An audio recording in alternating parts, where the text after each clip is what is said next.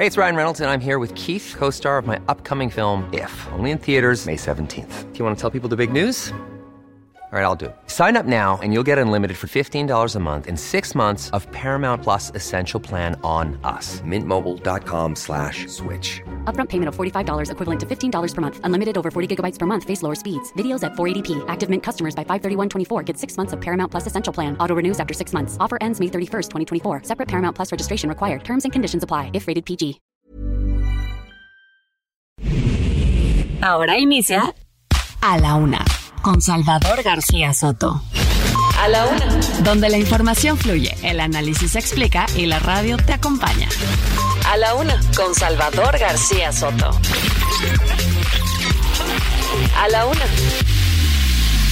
Comenzamos.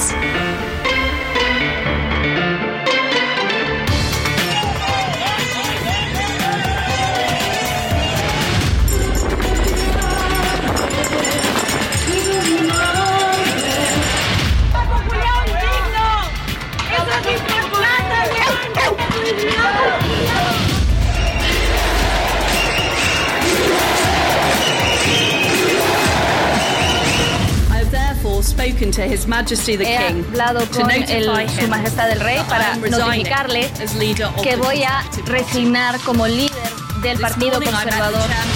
Al parecer se van a retirar porque todo, todo está inundado, todo. Por eso no considero justo que de manera grosera traten a servidores públicos del Gabinete de Seguridad.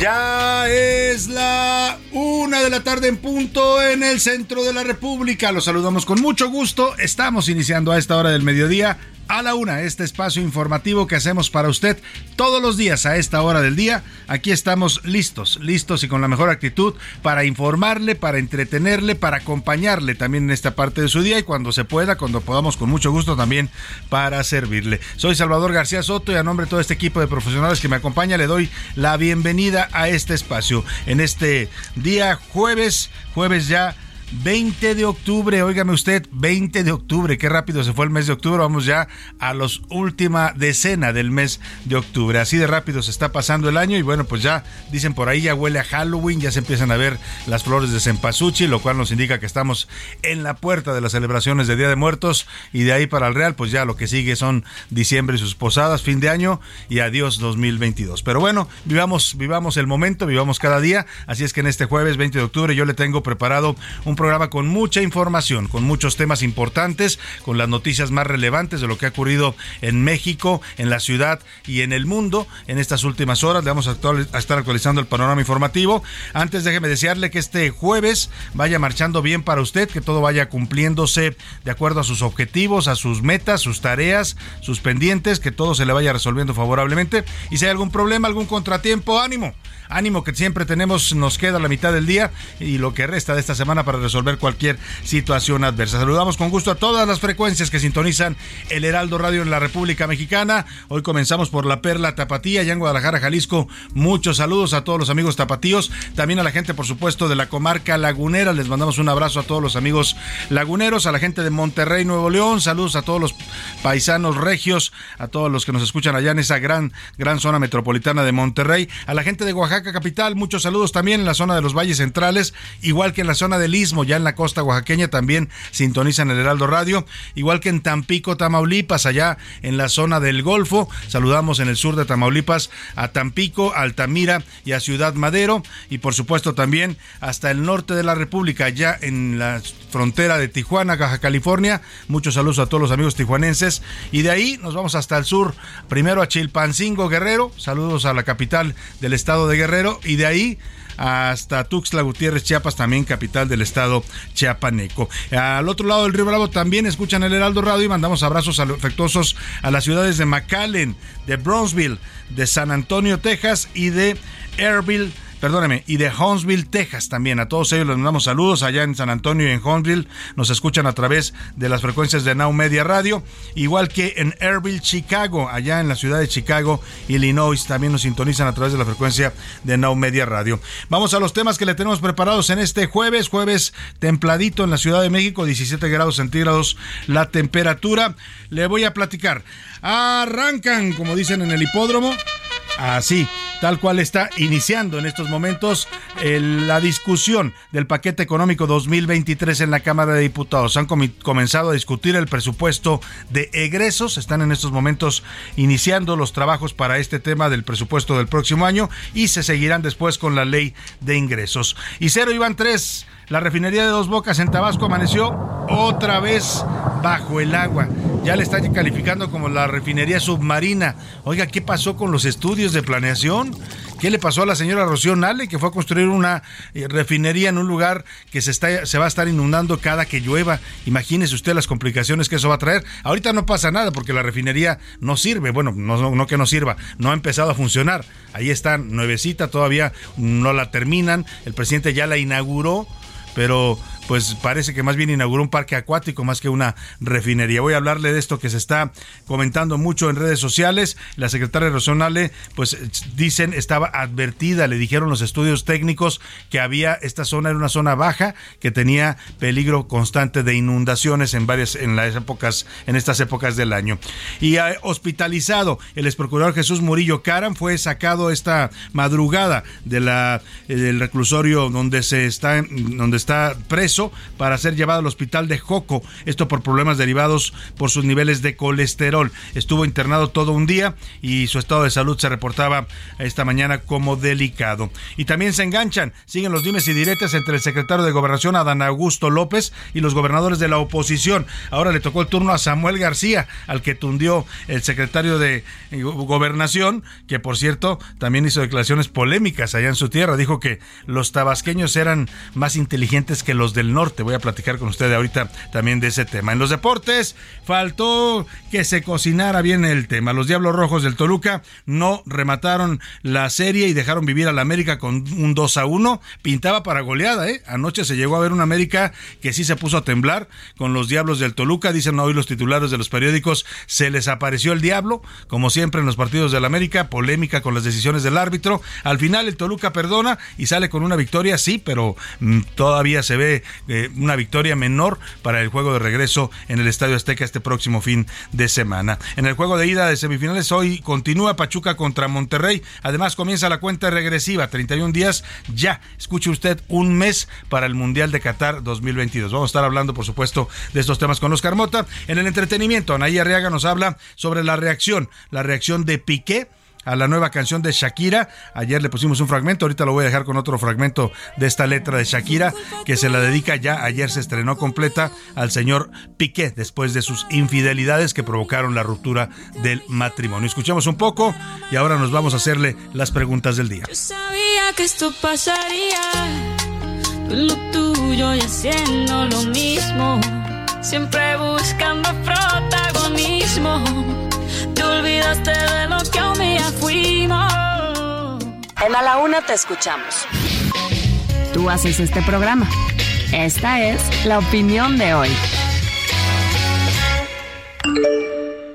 Y en las preguntas de este día le tengo temas interesantes para comentar, opinar, debatir. Ya sabe que siempre nos interesa eh, discutir y debatir con usted los temas de la agenda pública de este país, siempre hacerlo de manera respetuosa. Cada quien puede dar su opinión como quiera hacerlo. Siempre lo único que pedimos como condición en este espacio es que no haya pues palabras eh, altisonantes, ofensivas, que cuidemos eh, un debate respetuoso. ayer le decía al secretario de Gobernación, Adán Augusto, que anda bravo, Adán Augusto, ¿eh? Mire, también hay que entender un poco las lógicas políticas. El secretario de Gobernación es un aspirante a la presidencia, es la, la otra corcholata, ¿no? Aparte de Marcelo Ebrard y, de Claudia Sheinbaum, algunos piensan incluso que puede ser la corcholata negra, hablando en términos ya de la 4T, antes decían que el caballo negro, o él podría ser la corcholata negra, porque dicen muchos, sí, Claudia Sheinbaum, mucha campaña, mucho despliegue, mucho dinero, ¿eh?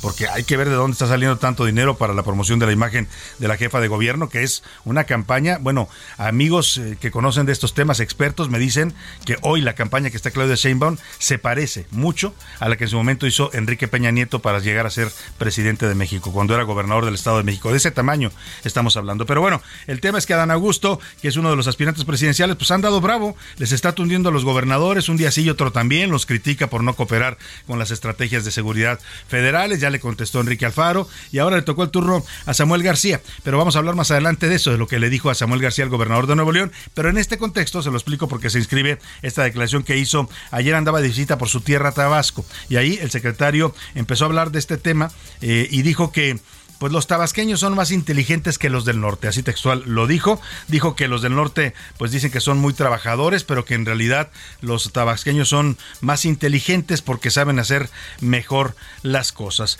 Esto en el contexto de estas críticas al gobernador de Nuevo León, al que llamó incapaz egoísta e hipócrita por no apoyar la militarización de la seguridad pública. Yo le quiero preguntar, ¿usted cree que la inteligencia y la capacidad de los mexicanos eh, depende de la región donde nacemos, de la región del país donde nacemos. O sea, cree que son más inteligentes los del norte o los del sur o los del occidente o los del oriente o los del sureste. ¿Qué piensa de este tema? Realmente es una declaración un tanto polémica del secretario. Se entiende por qué la dice, pues, pero pues eh, vamos a, a, debatirla. Las opciones que le doy para que me conteste, sí, no son lo mismo el sur y el norte, tienen sus diferencias. No, los mexicanos somos todos iguales y tenemos la misma inteligencia, no se mide por regionalismos, o de plano el secretario de Gobernación pues está dividiendo a los mexicanos con este tipo de comentarios. El segundo tema, la Secretaría de Seguridad, la secretaria, más bien la secretaria de Seguridad y Protección Ciudadana, Rosa Isela Rodríguez, que ayer estuvo compareciendo ante el Senado de la República. Vaya comparecencia, ¿eh? le voy a rescatar, a ver si podemos rescatar, por favor, eh, Milka, eh, Rubén, la crónica de ayer del Senado, donde se escuchan los discursos fuertes que se dijeron, ¿eh? tanto los senadores de oposición, Germán Martínez, Lili Telles, en contra del general Sandoval. Oiga, la comparecencia era de Rosa Isela, pero parecía que era más bien del general Luis Crescencio, porque todas las críticas se dirigieron a él iban, iban flanqueando a la secretaria Rosa Isela, el general secretario Luis Crescencio Sandoval y el, y el almirante de Marina Rafael Ojeda. Además iba también el general Bucio de la Guardia Nacional y el general Audomaro Zapata del CISEN. O sea, para que me entienda, la secretaria Rosa Isela llegó escoltada por las Fuerzas Armadas, así como sus guaruras, acompañándola al Senado de la República. Una decisión bastante extraña, ¿eh? Porque la mandan arropada por los militares, pero los militares son invitados de palo, no pueden hablar. Y entonces la pregunta es, ¿a qué van? O sea, ¿que la secretaria no podrá sola? ¿Que no puede doña Rosa Isela ir a comparecer, a responder a su cargo y a su responsabilidad al Senado solita? Bueno, pero el tema es que se hizo la polémica y le voy a tener la crónica. La pregunta que le quiero hacer tiene que ver con algo que ella afirmó ayer ahí en la tribuna del Senado. Dijo que se ha reducido 27%, 27.2% para ser exactos en lo que afirmó, los delitos del fuero federal y que casi todos los delitos que se cometen en México hay reducciones, que ha disminuido pues la delincuencia, es lo que afirma la secretaria en la tribuna del Senado. ¿Qué me dice usted? Tres opciones para que me responda. Es cierto, hay menos homicidios en el país. Es mentira. El país está cada vez más violento en este gobierno de la 4T. O de plano, yo hace tiempo que no creo ni en Santa Claus ni en las cifras del gobierno, ¿no? en las cifras oficiales que siempre son festejo y, optimismo. El número para que nos marque es 5518 41 51 99. Nos puede mandar mensajes de texto o de voz, eso lo decide usted. Aquí lo único que le garantizamos nosotros es que su opinión siempre, siempre va a contar y siempre también la escuchará usted al aire. Vámonos al resumen de noticias, porque esto, como el jueves y como la última decena del mes de octubre, ya comenzó repunta. El delito de feminicidio repuntó por segundo mes consecutivo en el país después de que en julio registrara su cifra histórica más baja de incidencia, informó Rosa Isela Rodríguez, secretaria de Seguridad y Protección Ciudadana. Desconfianza. Casi la mitad de los comandantes al frente de las regiones y zonas militares del país no confían en las autoridades civiles locales por sus presuntos vínculos con la delincuencia organizada, revelan los Guacamaya Leaks. Buen fin. 1.200 servidores públicos de la Profeco participarán en el Buen Fin, un número mayor que al desplegado en 2021. Este año regresará a su formato original de cuatro días. Avanza. El peso mexicano se apreció contra el dólar estadounidense la mañana del jueves. La divisa local avanza después de dos sesiones consecutivas con pérdidas. Estrategia. El presidente estadounidense Joe Biden ordenó ayer la liberación de 15 millones de barriles de petróleo de sus reservas estratégicas para calmar los precios de la gasolina tras los recortes de producción anunciados por la OPEP. A la una, con Salvador García Soto. Si nosotros hacemos la estimación de lo que hoy Estados Unidos, por ejemplo, que es nuestro principal socio comercial, está promoviendo, que son visas laborales, tendríamos que generar una propuesta en contraprestación de lo que hoy tenemos a un lado y que es en Estados Unidos. Sin embargo, estamos cargando una erogación que habría que discutirla. Ahí de entrada tenemos una discrepancia. Segundo, en la expedición de pasaportes no queda especificado, porque ahora cuanto antes era el 100% para eh, los lugares consulares, hoy lo que tenemos es que solamente a relaciones exteriores se le va a dar el 30%, pero no especifica esta reforma hacia dónde se dirige el otro 70%. Por lo tanto, ahí necesitamos tener un poco de más claridad. No podemos dejar. Estamos escuchando en vivo y en directo el audio en estos momentos de la sesión de, que está teniendo lugar en el Palacio Legislativo de San Lázaro, en la Cámara de Diputados, sobre la discusión del presupuesto 2023. Ha comenzado el análisis y el debate del, del paquete económico del próximo año y están empezando con el tema del presupuesto, la ley de derechos. Después seguirán con la ley de ingresos, la llamada miscelánea fiscal. Vamos hasta la Cámara de Diputados. Ahí se encuentra nuestra compañera Elia Castillo, que está siguiendo de cerca este debate en el que se prevé pues que se apruebe un presupuesto de 8 billones 299 mil 647 millones de pesos para la Administración Pública Federal el próximo año. Elia, te saludo en el Palacio de San Lázaro. Buenas tardes. Muy buenas tardes, Salvador. Te saludo con mucho gusto a ti al auditorio. Así es, este jueves la Cámara de Diputados inició con la discusión de parte del paquete económico 2023 con la discusión y votación de la ley de, de reformas a la ley de derechos, así como del dictamen de la ley de ingresos que para el próximo año, bueno, el gobierno federal prevé un ingreso de 8 billones 299 mil 647 millones de pesos. De estos contempla un ingreso tributario de 7.1 billones de pesos, así como un crecimiento económico del 3%, una inflación del 4.7%, un tipo de cambio de 20.6 pesos por dólar y un precio del barril del petróleo de 68.7 dólares. Te comento, Salvador, que no hubo pues ningún cambio a este dictamen, a esta propuesta enviada por el presidente Andrés Manuel López Obrador a través de la Secretaría de Hacienda y Crédito Público el pasado 8 de septiembre aquí a la Cámara de Diputados. Te adelanto que se prevé una sesión larga la presentación de más de 200 reservas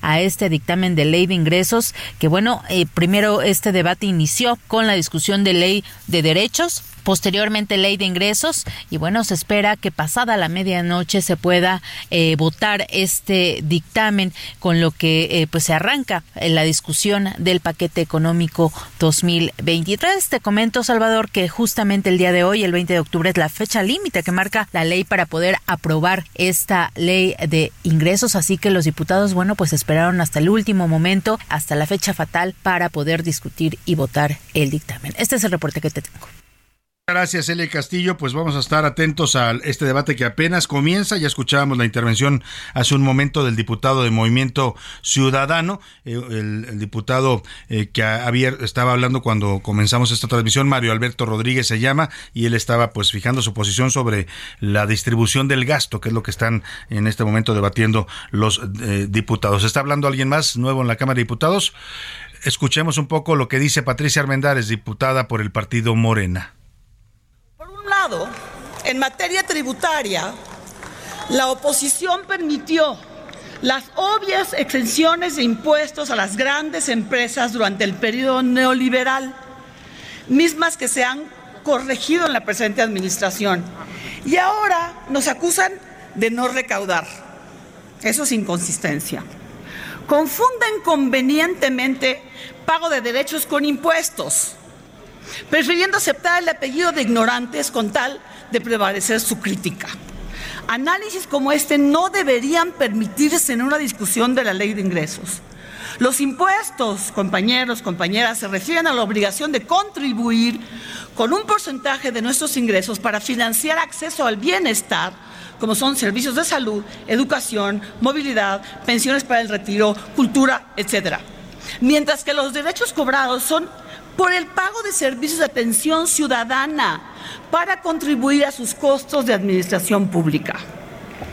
Otra inconsistencia. Bueno, ahí está la diputada Patricia Armendari, siempre polémica, controvertida. La gente la ubica muy bien por aquel programa de los tiburones del Shark Tank, en donde participaba eh, y estaba eh, pues eh, debatiendo o cuestionando a los diputados de oposición porque dice ella que confunden los derechos con los impuestos y decía los impuestos se trata de pagar una parte de nuestros ingresos al gobierno, ¿no? Para ayudar a la administración pública. Lo explica bien la diputada Armendari. Lo que no dice es que esos impuestos no siempre los vemos reflejados en buenos servicios públicos, ¿no? Hablaba ya de salud, de seguridad, y yo le pregunto, ¿Cómo está el sistema público de salud? ¿Cómo le va a usted en el Seguro Social, en el ISTE, en los hospitales de la Secretaría de Salud en estos momentos? ¿Qué tal lo atienden? ¿Cómo le va en la seguridad en el país? O sea, sí muy buenos para cobrar impuestos, pero malos para darnos servicios públicos de calidad. Ahí está la discusión, está comenzando, ya estaremos siguiéndola de cerca y se prevé que hoy por lo menos quede aprobado ya en lo general este tema de los ingresos y los egresos del gobierno para el año próximo. Por lo pronto vámonos a recordar este debate fuerte, intenso que ocurrió ayer en el Senado de la República. El tema era la comparecencia de la secretaria de Seguridad Rosa Isela Rodríguez, que llegó con sus guaruras, los generales del ejército, el almirante de la marina, nada más invitados de palo, pero eso sí, les tundieron con todo, sobre todo al general Crescencio Sandoval, el secretario de la Defensa, hubo discursos bastante fuertes dirigidos a él concretamente de los senadores de la oposición. Aquí le muestro esta crónica que nos hizo José Luis Sánchez Macías. Con fuertes reclamos de la oposición en el Senado a los secretarios de la Defensa Nacional, Luis Crescencio Sandoval, y al de la Marina, Rafael Ojeda, así transitó la comparecencia de la secretaria de Seguridad Federal, Rosa Isela Rodríguez, en el marco de la glosa por el cuarto informe de gobierno del presidente López Obrador. Iniciada la comparecencia, Rosa Isela Rodríguez informó que su dependencia ha detenido a más de 60 mil delincuentes. En un esfuerzo sin precedentes, en esta administración logramos la detención de 65.149 integrantes de bandas delictivas. Tras la exposición, la primera en calentar los ánimos fue la panista Lili Telles, quien lejos de hablar de los dichos de la secretaria, reprochó al secretario Luis Crescencio Sandoval su actuar. Tiene usted dos caras, general la que da en público, que aparenta ser hombre de leyes y la que escondió para cabildear las violaciones a la Constitución. Mientras los soldados se parten el alma por un jornal, usted y su élite militar gozan de privilegios presupuestales desmesurados. Además, habló de la negativa de los militares para comparecer ante el Congreso. General, usted prefiere callar porque no puede explicar el desastre en seguridad, los 130 mil muertos, la explosión de la violencia en este sexenio. Y lanzó un reto. Lo reto, general, Concluya, a que cumpla con su deber. Ya no se sirva de la patria. La morenista Lucía Trasviña respondió a la oposición con adjetivos baquetones, sinvergüenzas, cínicos. Y no hay ningún sabio, hay puro mediocre cabrón que ha venido aquí no a legislar, sino a ser los peores detractores de un gobierno que emana del, del sentido y del amor de un pueblo. La secretaria Rosa Isela Rodríguez tomó nota de la alocución de la panista Lili Telles y sin mencionarla le reprochó que voten en contra de la Guardia, pero pidan protección nos llegó una solicitud de una senadora que un día critica y otro día descalifica a la Guardia Nacional. Y al otro día pide protección con elementos de la Guardia Nacional y del Ejército Mexicano para su familia. Quien también hizo un fuerte reclamo fue el senador del Grupo Plural, Germán Martínez Cázares. Los mexicanos que pensamos distinto a usted, también amamos a México, aunque solo seamos simples ciudadanos. Luchamos en distinta trinchera, pero nos cobija la misma bandera.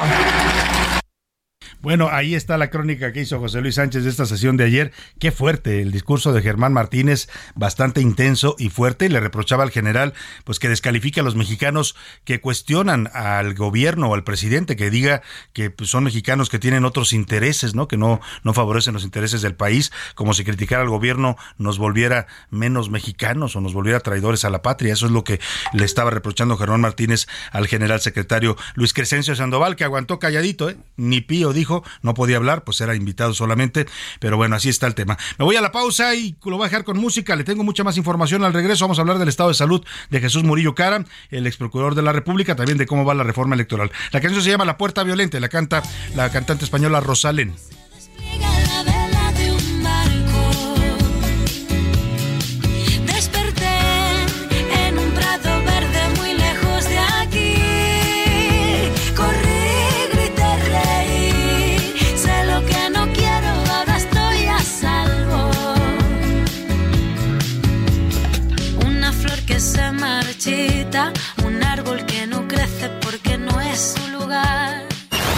No le cambies. Estás en A la Una con Salvador García Soto. Información útil y análisis puntual. En un momento regresamos. Ya estamos de vuelta en A la Una con Salvador García Soto. Tu compañía diaria al mediodía. En Soriana, Whisky Chiva Regal 12 años, 750 mililitros a 400 pesos con 200 puntos. Tequila reposado Jimador 950 mililitros o Gran Centenario 700 mililitros o Roma Cardí Sabores 750 mililitros a 200 pesos cada uno. Soriana, la de todos los mexicanos. A octubre 26, aplican restricciones, evite el exceso. La rima de Valdés. O de Valdés la rima. No hay que ser exagerados, se pasan, verdad de Dios, más fácil que el 2 más 2. Sé que estaba emborrachado, el chofer que ahora embaucado del metro está dando nota, chance y hasta andaba en mota el hijo desobediente. No lo veo tan indecente, la canica se les bota. Yo sé que es muy rapidote el metro y lleva harta gente, pero nomás va de frente el muy anaranjadote ya no hagan tanto borlote nomás por un borrachín. De la 4T es Godín. Eso sí, llevaba abiertas del lado opuesto las puertas de los vagones. Machín. Por el precio de un boleto, además de la paseada, hasta nos dio una mareada como en Disneylandia. Neto. Pero mejor no me meto. No vaya a ser como a diario que me tachen de adversario. ¿Qué importa si anda borrecho? Mientras se siga derecho en el metro ferroviario.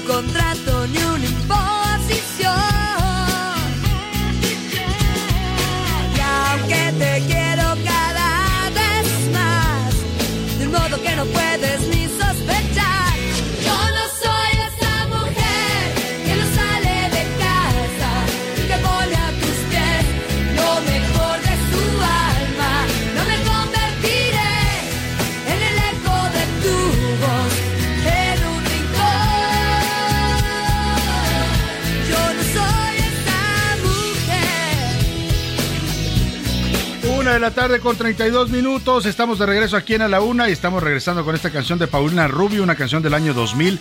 Yo no soy esa mujer. Empezaba el nuevo milenio y la chica dorada ya cantaba esto, pues que trata de, de decir que hay nuevos patrones establecidos en las relaciones, en los roles de género, que las mujeres ya no necesariamente tienen que cumplir con un pues con un estereotipo, ¿no? En una relación sentimental también tienen derecho a ser libres, a hacer, tener sus propias decisiones, parte de lo que habla esta canción de Paulina Rubio. Escuchamos un poco más y seguimos con más información para usted aquí en A la 1.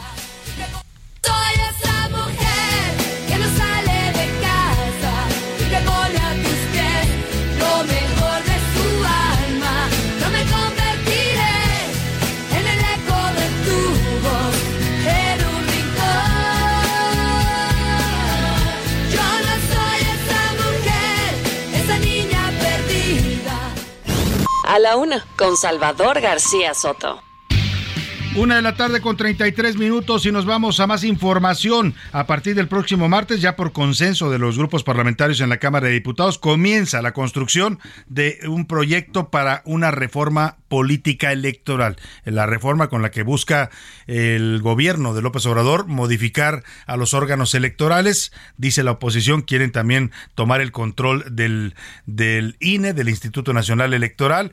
Eh, eh, algo que eh, pues causa mucho debate mucha polémica dentro de la Cámara. Ya anunció el coordinador de Morena, Ignacio Mier, que hay 50 escuche usted, 50 iniciativas que van a ser analizadas para tratar de encontrar un consenso y que logre la mayoría calificada. Esta es una reforma constitucional. Ayer ya, por cierto, en medio de esta discusión sobre la reforma política, se está reactivando en la Cámara de Diputados la Alianza Va por México. Ayer se reunieron los coordinadores de el PRI, del PAN y el PRD, el señor Moreira, Rubén Moreira, el señor Jorge Romero del PAN y el señor Luis Cházaro del PRD, y están nuevamente negociando como bloque, ya como bloque eh, eh, opositor en la Cámara de Diputados, para evitar, dicen ellos, que Morena imponga una reforma electoral regresiva, es decir, que le quite el control a los ciudadanos, como está actualmente el esquema, que nosotros somos los ciudadanos los que hacemos el INE y los que manejamos y organizamos las elecciones, y que pretende al gobierno pues tener injerencia o poner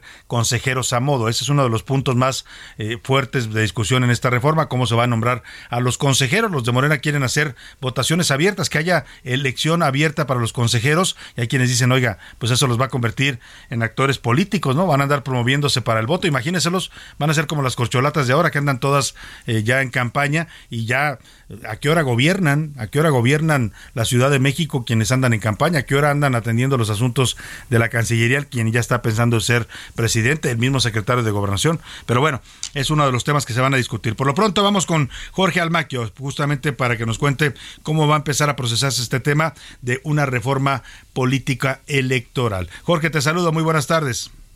Gracias, Salvador. Amigos, así es. A partir del próximo martes, por consenso de los grupos parlamentarios en la Cámara de Diputados, iniciará la construcción de un proyecto de dictamen de la reforma político-electoral. Ignacio Mier, presidente de la Junta de Coordinación Política en San Lázaro, explicó el procedimiento en el que se revisarán 50 iniciativas de reforma constitucional agrupadas en cinco temas y 54 propuestas de cambios a leyes secundarias. Lo que se propuso el día de hoy y fue aprobado por unanimidad de todos los grupos parlamentarios que asistieron, que fueron la totalidad. Lo que tenemos es que vamos a iniciar la confección de un anteproyecto de dictamen a partir de reuniones de trabajo, no de sesiones que están establecidas en el reglamento, sino que nacen de la práctica parlamentaria. Comentó que este viernes las presidencias de las comisiones de puntos constitucionales, de gobernación y de reforma político-electoral convocarán a las mesas directivas para la reunión en la que inicien la revisión de un documento que tiene clasificadas y agrupadas todas las iniciativas en las que solicitó a los coordinadores que se revisen para facilitar la discusión y cuáles entrarán en el análisis. Y en ellas también viene un análisis de cuáles son coincidentes. Le hemos pedido a los coordinadores de los grupos parlamentarios que revisen las iniciativas presentadas en lo individual. Vamos a tener la posibilidad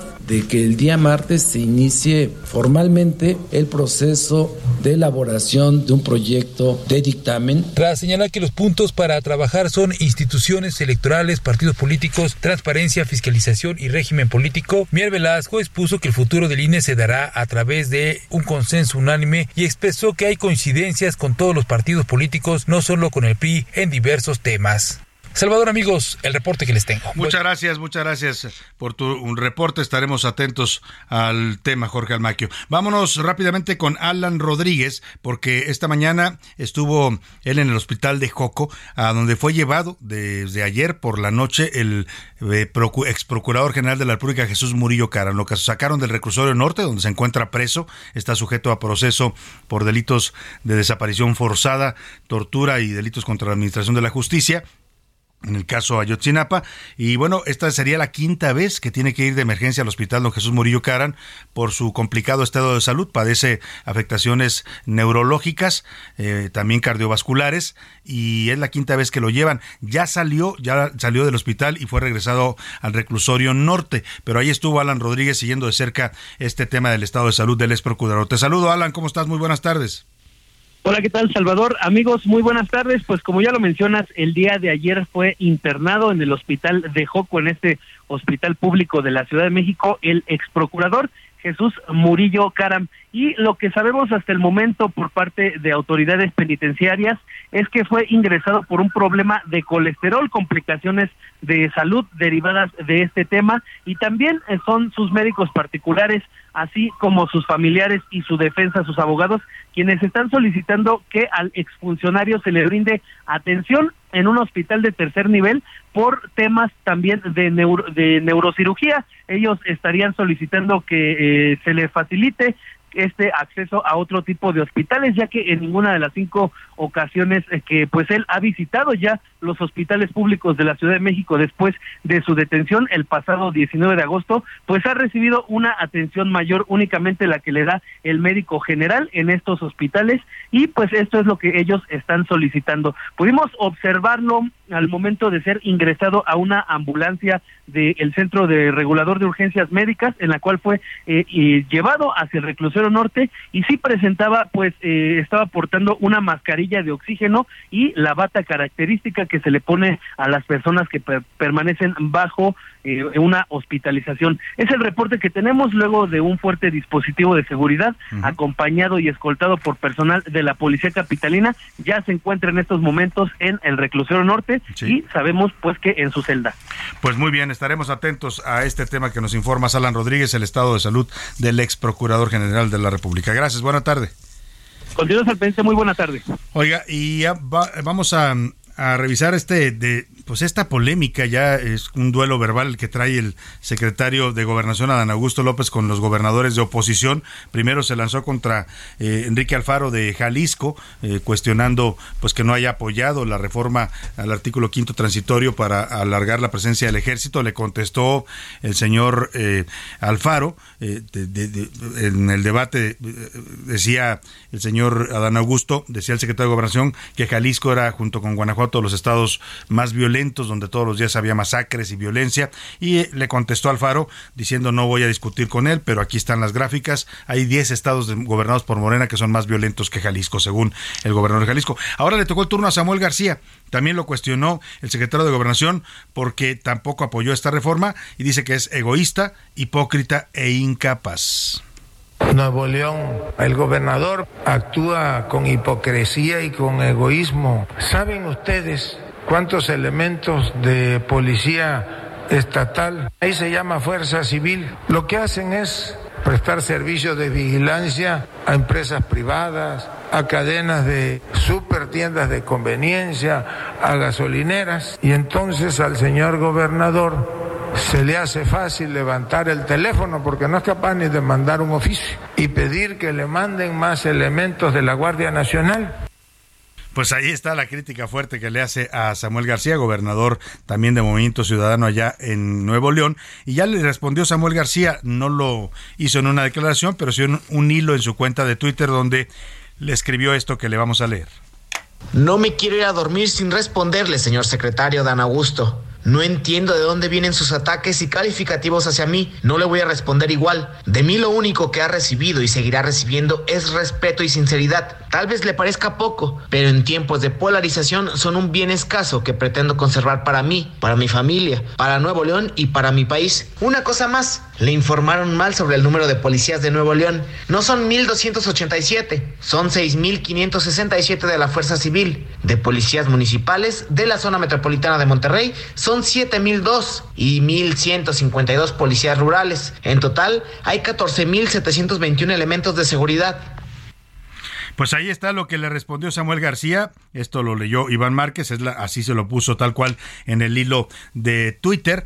Y el asunto no quedó ahí. El señor Adán Augusto, secretario de Gobernación, fue ayer a su tierra natal, Tabasco, anda de gira por todo el país, haciendo gira, pues supuestamente con asuntos de gobernación, pero también le sirve para promover su imagen con miras al 2024. El tema es que ahí dijo que los tabasqueños son mucho más inteligentes que los del norte. Escuche usted. Te dicen que pues no le aportamos gran cosa a la federación porque para empezar pues no sabemos trabajar, que los esforzados y los trabajadores son ellos, Pues lo que no saben es que nosotros somos mucho más inteligentes que ellos y quienes se precian de ser inteligentes pues hacen las cosas con menor esfuerzo, mejor y de mejor manera. Y bueno, como esto ya se convirtió en una pelea de niños de primaria, se sacan la lengua, se, hace, se hace lero lero. Eh, pues le entró también al pleito el expresidente Vicente Fox. Este, el expresidente criticó al secretario de Gobernación por decir que Guanajuato, el nombre del estado de Guanajuato lo remite a los baños de sangre. Esto fue lo que dijo Fox. Está jodido, está jodido y así no va a llegar a presidente. Está bien mariachi el tal Augusto. Mal, mal hace siendo secretario de gobernación estar discriminando, estar seleccionando, estar mencionando a los otros partidos políticos, a los otros gobiernos como malos. Si está dando el tiro en el pie, es miope, trae la, la rama entera del ojo y ve eh, a los ajenos. Pues así el ambiente político. ¿eh? De la emoción. En el ring luchaban los cuatro rudos. Ah, sí, la canción esta de la lucha libre queda perfecto para lo que estamos viendo. Es el secretario de Gobernación, oiga, se supone que el secretario de Gobernación debe ser el conciliador político con los estados, con los otros poderes, pero bueno, el secretario anda haciendo su luchita también y está generando polémica. Le entró al tema, al quite, el, el diputado Santiago Krill, él dijo pues trató de la de árbitro o de referee, según se quiera ver. Dijo que la pluralidad en México es indispensable que haya unidad y diálogo y respeto a las diferencias de quienes piensan distinto. Esto dijo porque pues que la toma de decisiones en la que está el país, el actual régimen, es uno que está restando al bienestar. Así las cosas en el ambiente político del país. Oiga, ¿y qué pasa con dos bocas? Pues nada, que son dos bocas que, que, que consumen y consumen el presupuesto federal ¿no? Nos dijeron que iba a costar 8 mil millones de pesos, le dijeron al presidente y lo engañaron, ¿eh?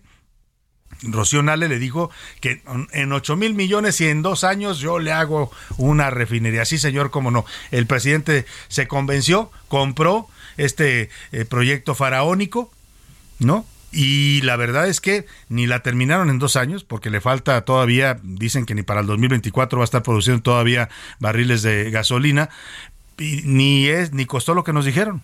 El la última cifra que reconoció el presidente, y, ha mentido el presidente en esto porque él tiene información eh, fidedigna. Primero dijo que de 8 iba a pasar a 12 mil millones de pesos. Después dijo que a 16. La última cifra que tiene en el gobierno federal de costo de la refinería es ya de 18 mil millones. Es decir, más de el doble, más del 100% de lo que dijeron a los mexicanos está costando esta refinería y todavía no la terminan. O sea, calcúlele unos 22 mil millones en lo que la pueden terminar. ¿Y todo para qué? como dirían los Tigres del Norte, para que se nos inunde cada que llueve. Iván Márquez nos platica de una refinería que eh, más bien se está convirtiendo en una especie de parque acuático allá en Tabasco. Unidad 050, unidad 050, recogiendo personal. Al parecer se van a retirar porque todo, todo está inundado, todo. Por tercer día consecutivo, la refinería Dos Bocas amaneció bajo el agua. Trabajadores tuvieron que ser desalojados. Las corrientes alcanzaron hasta metro y medio de altura, afectando maquinarias, infraestructuras y paso de vehículos. La evidencia quedó registrada con empleados. ¡Capricho! ¡Capricho la evidencia! Mira, entra el agua. No. Ya, ya lo tomé. Pero la secretaria de Energía, Rocío Nale, ya había sido advertida de este problema, y es que los riesgos de inundaciones siempre existieron y seguirán en la zona donde fue construida la refinería, pues de acuerdo al estudio ambiental, la frecuencia de ciclones es recurrente, puntualmente de junio a noviembre. Asimismo, el incremento del nivel del mar es un fenómeno que impacta de manera directa en la región costera de Tabasco, siendo a nivel nacional de los más vulnerables. ¡Chiva! la refinería Olmeca, banda. El cachorro. Una alberca. Además, alertaron que el Estado ha sido dañado por el crecimiento poblacional y económico. Detectaron falta de planeación y seguimiento de políticas públicas en materia ambiental. Esto ha ocasionado mayores inundaciones y erosión de la zona. Así, Dos Bocas sigue bajo el agua, con todo y que los riesgos de inundaciones siempre existieron, aunque autoridades dicen lo contrario. Y esta refinería fue construida tomando todos los estudios geológicos, geofísicos, sísmicos, hidrográficos. La refinería está muy bien. Sirve que haya estos fenómenos naturales porque todavía probamos más el sistema de drenaje. Para la una con Salvador García Soto, Iván Márquez. Pues Rocío Nale insiste en que no, que no es un problema las inundaciones, pero las imágenes que se ven en redes sociales es efectivamente inundaciones hasta de un metro y medio las que se, ven en esta parte de la refinería. Eh, eh, ha negado la, la secretaria de Energía estas inundaciones, que además es la encargada de la obra. Pero la desmiente la alcaldesa de Paraíso Tabasco, donde se ubica la refinería de Dos Bocas. La alcaldesa dice que sí, sí se ha inundado y varias veces. ¿Para qué? Si al final yo perdí. La alcaldesa, ¿tenemos el audio de la alcaldesa? Sí. A ver, ¿lo pueden poner, por favor? Te dicen que pues no le aportamos gran cosa a la federación. No, perdóneme, este, nos distrajo aquí en en la cabina. Eh, eh, la alcaldesa básicamente dijo que sí, eh, se había inundado y que el miércoles tuvo, ella tuvo reportes de una inundación fuerte en la zona de la refinería de Dos Bocas. Ni hablar. Vámonos a los deportes, que anda, ya anda por aquí Oscar Mota. Los deportes en A Una con Oscar Mota.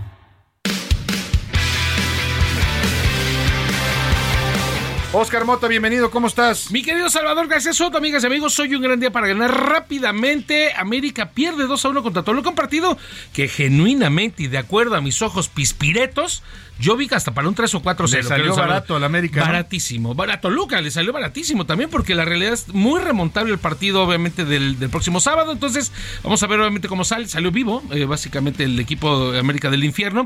Y para el día de hoy tenemos un Pachuca Monterrey que me parece muy interesante. Pero hay un tema interesantísimo que tenemos que platicar, querido Salvador. Eh, Donovan Carrillo. Donovan Carrillo, que platicamos al inicio del año en este espacio, esta proeza, este trabajo que ha hecho Donovan para llegar a ser el primer mexicano desde Albury en 1992 en disputar unos Juegos Olímpicos de invierno, pero además se convirtió en el primer mexicano en llegar a una final de patinaje artístico. Estos logros le han merecido ser ya nominado como ser candidato al Premio Nacional del Deporte. Platicamos con Donovan Carrillo y esto me comentó con respecto a esta nominación. No estar dentro de los nominados es algo que tiene un gran valor, es algo que aprecio muchísimo porque estoy compartiendo la nominación con figuras a las que he admirado desde que soy chico en el deporte nacional y la verdad es algo que me emociona mucho. Estoy seguro que, que el jurado va a tomar grandes decisiones y difíciles porque ahora sí que yo creo que todos lo merecen y que pues ahora sí que el ya ser parte de los nominados es algo que agradezco de corazón y que me motiva para seguir dando lo mejor de mí y poniendo por supuesto el nombre de mi país lo más alto en los próximos eventos. Un muchacho querido Salvador García Soto, muy centrado, siempre muy alegre al entrevistarlo. Lo que te transmite primero es que disfruta lo que hace, disfruta platicar, que no lo hace tan seguido además. Y obviamente eh, nos platicaba que eh, fuimos de los pocos medios que tuvo la oportunidad de, de platicar con él, porque por cierto, él está ahorita en Boston, está disputando una competencia, un Gran Prix internacional que le va a redituar y le va a sumar puntos para un posible eh, futuro campeonato mundial y obviamente llegar a unos próximos Juegos Olímpicos.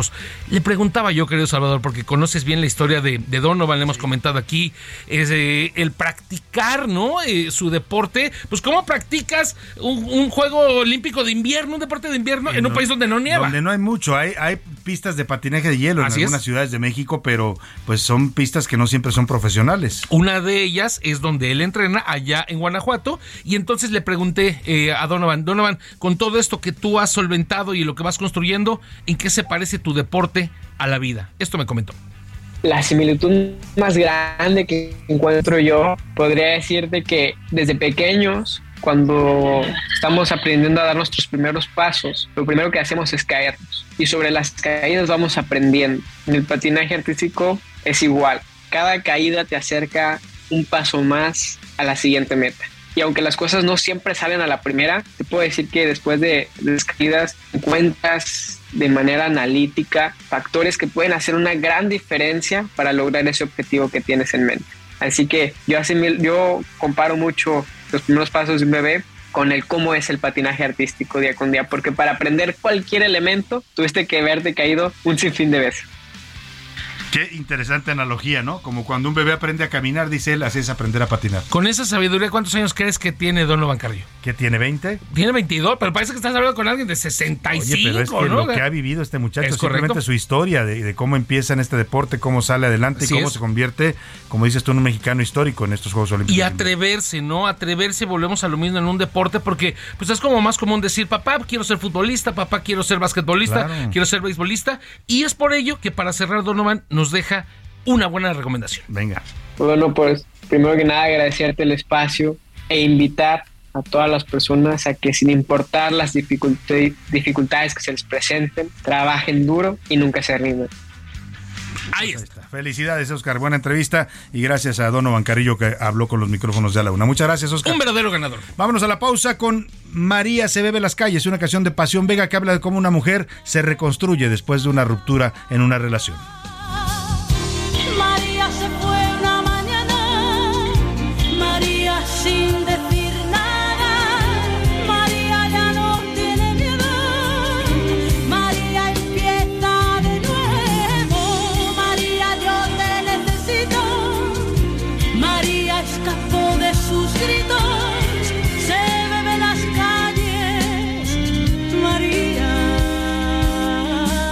En un momento regresamos. Ya estamos de vuelta en A la Una con Salvador García Soto. Tu compañía diaria al mediodía.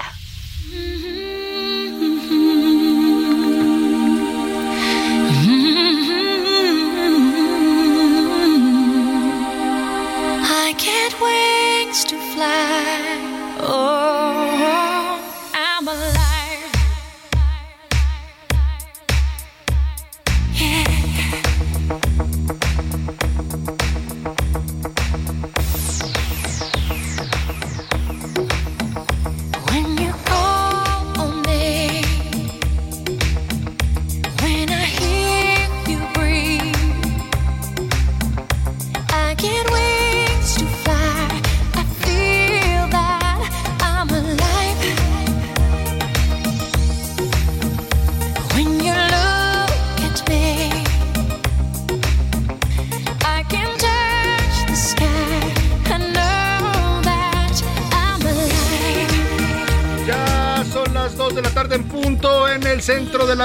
República. Los saludamos con gusto, iniciando a esta hora del mediodía la segunda hora de a la una. Vamos por la segunda parte de este espacio informativo, todavía con mucha información, con muchos temas, historias, noticias, entrevistas para compartirle, pero también con mucha actitud, con todas las ganas de estar aquí para informarle, para entretenerle, para acompañarle en esta parte de su día. Saludo con gusto a toda la gente que recién nos sintoniza. Estamos iniciando nuestra segunda hora. Esto es a la una. Yo soy Salvador García Soto y a, no- a nombre de todo este equipo de profesionales que me acompaña le doy la bienvenida. Si está con nosotros desde la una de la tarde, gracias de verdad, gracias de corazón por preferir esta opción informativa. Vamos a seguirle acompañando, informando en esta segunda hora con temas muy importantes. Por lo pronto, vamos a celebrar la vida con esta canción con la que hemos regresado.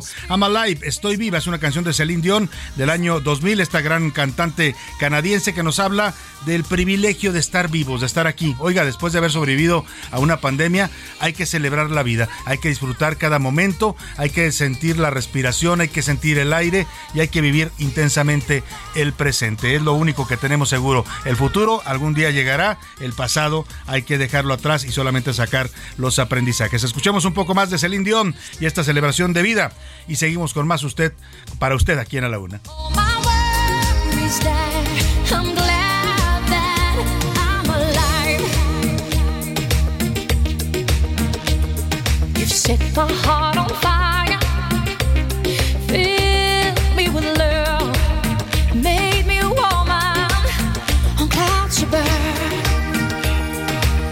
Dos de la tarde con tres minutos y vamos a los temas que tenemos preparados en esta segunda hora. Vamos a estar hablando con el subsecretario de Seguridad, Ricardo Mejía Verdeja, para hacer un balance de la comparecencia ayer de la secretaria Rosa Isela Rodríguez. Ahí estuvo también el subsecretario acompañándola ante el Senado de la República. Y por supuesto aprovecharnos para preguntarle también de sus aspiraciones al gobierno de Coahuila y de estos eh, acusaciones fuertes que le hizo también en este espacio y en desplegados que publicó en la prensa el morenista, senador compañero eh, suyo de partido, el señor eh, Armando Guadiana. Vamos a estar platicando estos temas. También le contaré que en Tamaulipas la Comisión de Energía revisa los contratos que firmó el gobierno estatal con empresas privadas que administran parques eólicos. Buscan determinar si hay vínculos, si hubo negocio del gobernador panista Francisco García Cabeza de Vaca en estos parques eólicos. En Tabasco, el Congreso Estatal aprobó el matrimonio igualitario. Ya con Tabasco suman 30 estados del país que reconocen las uniones del mismo sexo, solamente faltan Tamaulipas y Guerrero. Y en el Reino Unido, oiga, dimitió, renunció la primera ministra Liz Truss, no duró ni dos meses en el cargo. ¿Y sabe por qué se fue? Porque sus decisiones de política económica no estaban funcionando. Imagínense cuántos habrían tenido que renunciar en México por esto. Nada más que en México nuestros funcionarios y gobernantes no conocen la dignidad. En otros países sí. La señorita Liz Truss dicen, ¿saben qué? Mis propuestas no están funcionando, mis políticas tampoco. Así es que, pues yo me hago un lado para que ustedes nombren a alguien más capaz para el cargo. ¿Cuándo veremos eso en México? Jamás los ver, lo verán nuestros ojos. Vámonos rápidamente a los mensajes y comentarios que usted nos ha hecho llegar. Es la parte más importante del programa, escucharlo a usted, su voz, y para eso ya están conmigo. Y les doy la bienvenida a Laura Mendiola. Laura, ¿cómo estás? Un gusto de acompañarlos a ti y a Milka en la cabina en este rico jueves, ya enfiladitos para el fin de semana. Jueves que, como dice José Luis, ¿qué culpa tiene el jueves de no ser viernes, no? ya casi se siente el viernes. Y Milka Ramírez, ¿cómo estás? Bienvenida. Muy bien, Salvador. Ya sabes que mi día favorito de la semana es el viernes. Entonces, como yo ya estoy cerquita del viernes, ya, se respira el viernes. Le mandamos un abrazo a José Luis Sánchez, que anda de viaje, se anda volando hacia Sudamérica. Yo creo que ahorita va por ahí atravesando el canal de Panamá, no sé, algo así me imagino. Pero bueno, ya estará de regreso después con nosotros. Por lo pronto hicimos preguntas interesantes y es momento de preguntar en este espacio. ¿Qué dice el público? Así es, Salvador, tenemos muchos mensajes.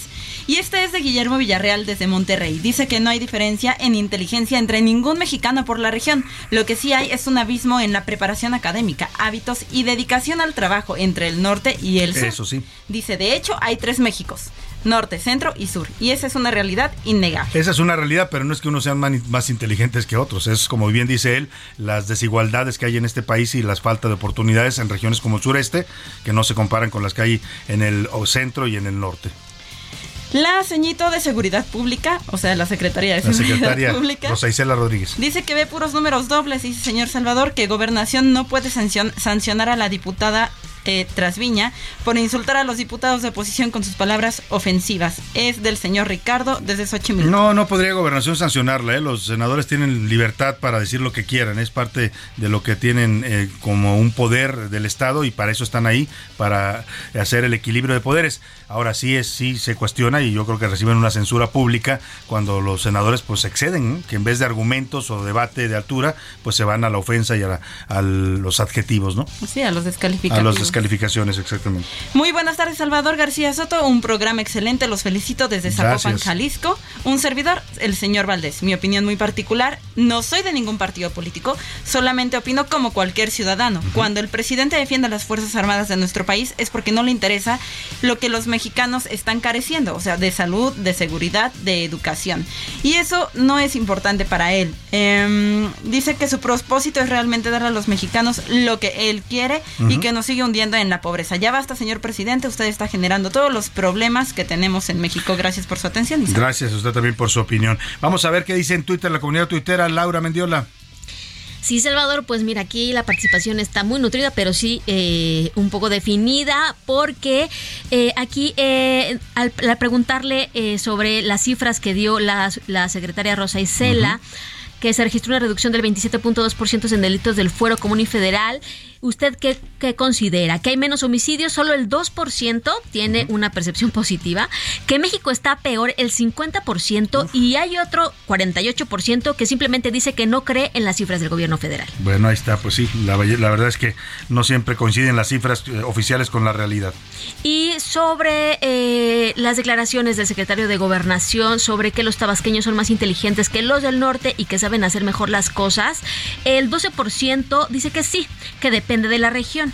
El 17% dice que todas somos iguales y el 72% que estas declaraciones solo dividen a México. Bueno, ahí está una, una crítica fuerte al secretario de Gobernación por estos comentarios. Más saludos, Milka. Sí, tenemos más mensajes. Dice, buenas tardes, Salvador, a ti y a tu gran equipo de comunicadores. Quisiéramos, los millones de mexicanos de a pie, quisiéramos sentirnos seguros en los diferentes estados de la República donde vivimos. Pero no es así. Hoy no puedes salir sin que sientas el temor a ser asaltado o agredido porque hay muchos delincuentes. Sí. La señora Rosa Isela no tiene ni idea de lo que dice. Hay que recordar que es otra más que ocupó el puesto solamente por el presidente. Y dice que miente cuando hay más de 50 mil delincuentes detenidos. 65 mil, dijo, detenidos en lo que va este gobierno. 5 mil. Y dice, saludos, soy el señor Julio desde Monterrey. Muchas gracias, señor Julio. Buenas tardes, reportó que el señor Juan Méndez... eh, ah, ok. Dice, reporto que el señor Juan Méndez Rivera, agente municipal de la cumbre de Metlac, en Veracruz, repartió ayer en la tarde lámina, cobijas, despensas, solo a personas señaladas de su misma familia y allegados.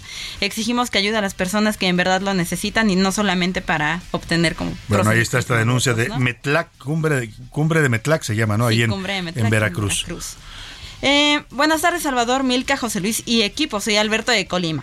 Una vergüenza el secretario de Gobernación actuando como buscapleitos de cantina y presumiendo de una supuesta inteligencia geográfica solamente se evidencia como alguien ignorante y acomplejado. Pues muchos saludos, muchos saludos, a todos los que se comunicaron. Nos eh, vamos a quedar un poco cortos con los mensajes hoy, pero los vamos a estar leyendo todos, porque en este momento estamos haciendo contacto vía telefónica y le agradezco que nos tome la llamada con el subsecretario de Seguridad eh, Federal, Ricardo Mejía Verdeja. ¿Cómo está, subsecretario? Qué gusto saludarlo. Buenas tardes.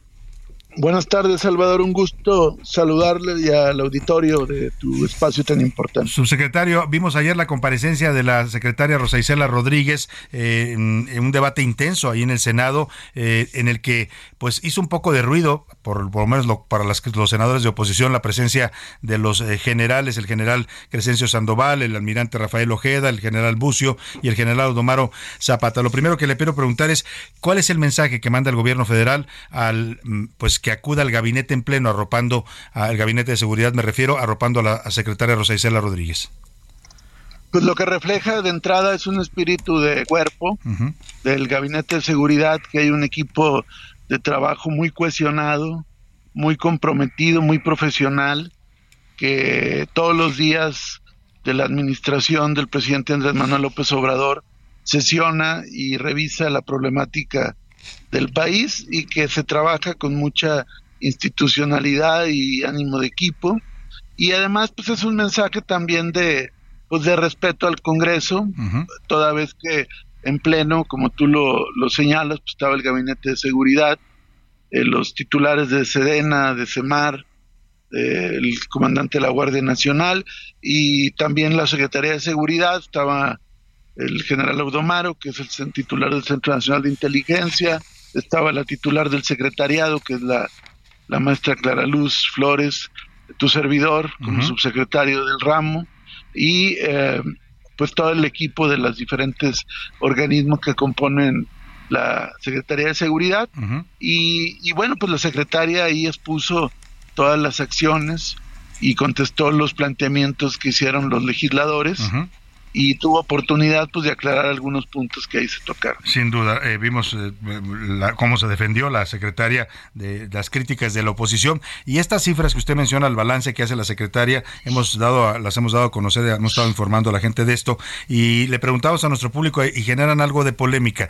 Dice la secretaria que hay 27.2% de reducción en los eh, homicidios dolosos en, en lo que va este gobierno y que en general todos los delitos que mide la incidencia delictiva de la Secretaría de Seguridad Federal eh, han disminuido. Es el primer dato. Y el otro, 65 mil detenidos, entre los que dice hay algunos objetivos prioritarios eh, del tema del crimen organizado. Eh, ¿Por qué le pregunto, y para que usted me explique, estas cifras se basan, por supuesto, en la información que tiene el Sistema Nacional de Seguridad Pública, pero la gente eh, dice que no percibe esta- estos, estos avances, por lo menos no en su cotidianidad. Bueno, mira, ahí nosotros tomamos en cuenta los datos del Secretariado Ejecutivo del Sistema Nacional de Seguridad Pública, que tienen más de 20 años midiendo la, la estadística de la incidencia delictiva, eh, que son, dat- son mecanismos que nosotros no inventamos, ahí estaban. Y por otro lado, se, se basan en carpetas de investigación que apertura el Ministerio Público local en cada entidad federativa. Es decir, la fuente es las fiscalías locales de denuncias presentadas o hechos que se siguen de oficio en cada uno de los estados. Entonces, a partir de ese dato duro, objetivo, evaluable, pues es como, como se va marcando una, una tendencia, es en lo que nos basamos.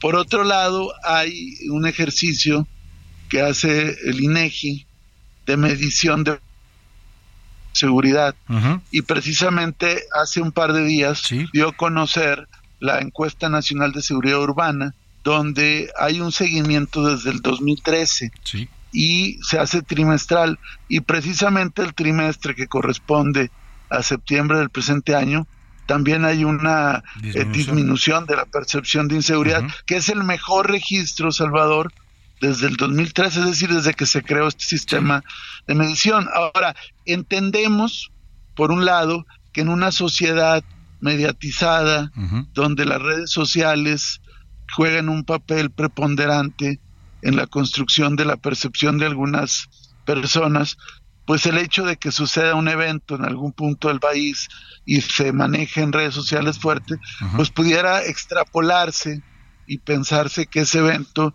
pues equivale a lo que está pasando en, en todo el país o gran parte del país, ¿no? Este, pero, pero pues ese dato pues no tiene la, la solidez estadística y de y de medición pues que tienen estas cifras, ¿verdad? Claro. Evidentemente nosotros trabajamos todos los días en combatir la impunidad y por eso la sección que me toca a mí presentar de Cero Impunidad, que busca precisamente demostrar también cómo eventos de alto impacto luego tienen una respuesta de carácter institucional. Y tienen un seguimiento también. Eh, eh, lo único que sería eh, decir que en estas cifras que usted dice surgen de las denuncias que presentan los ciudadanos de hechos delictivos de las fiscalías, pues también tendrían un, digamos, un, un sesgo en cuanto a una cifra negra que puede existir. Eso se reconoce también. Sí, digo, de hecho, pues hay, hay claridad. Por ejemplo, el homicidio y el robo de vehículos, prácticamente no hay cifra negra. Ahí sí se denuncia. Y ahí en el robo, el robo de digo, no se siguen de oficio, y en el caso del robo de vehículo, este, prácticamente no hay cifra negra, y ahí también hay una reducción muy importante del cuarenta y tantos por ciento. Y esto no lo decimos nosotros, puede checarlo con, con las aseguradoras, con con los transportistas. Es decir, ese me parece que es un dato muy objetivo. Ahora bien, hay delitos, efectivamente, como la extorsión, que tiene una altísima cifra negra, ¿no? Entonces, más, más bien ahí, eh, Salvador, se tiene que medir a la inversa. Es decir, cuando empieza a haber confianza ciudadana en la denuncia, eh, esto crece porque la gente, la gente se atreve a presentar ante el Ministerio Público una, una denuncia. Entonces, cuando hay este aumento en las carpetas, también se refleja en el hecho de que la gente está denunciando porque efectivamente en este delito eh, hay muy poca gente que, que acude a denunciar. Subsecretario, no era el tema principal de la entrevista, pero sí queremos aprovechar para preguntarle dos cosas. Una, la primera, usted ha dicho públicamente, no es secreto, que aspira a ser candidato de Morena al gobierno de Tamaulipas, y hoy el Heraldo de México publica en su portada una encuesta, una encuesta interesante sobre una medición rumbo a Coahuila, así la titula, y lo ponen a usted liderando las preferencias dentro de Morena. Está, está midiendo, eh, lo, midiéndolo con 22.58% esta encuesta, aparece después el aspirante eh, Luis Fernando Salazar, también de Morena con 20.61 y luego Armando Guadiana con 18.80. Es decir, según esta encuesta del Heraldo de México que se publica hoy, usted sería el morenista mejor posicionado en este momento para ir a la candidatura.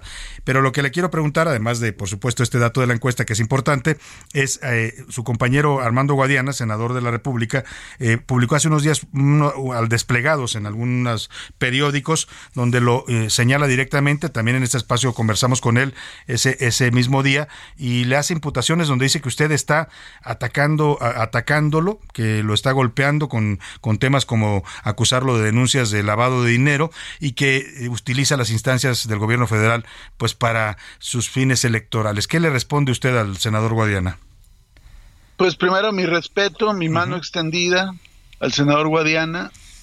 Evidentemente yo niego rotundamente cualquier implicación en en algunos señalamientos que se le puedan estar haciendo.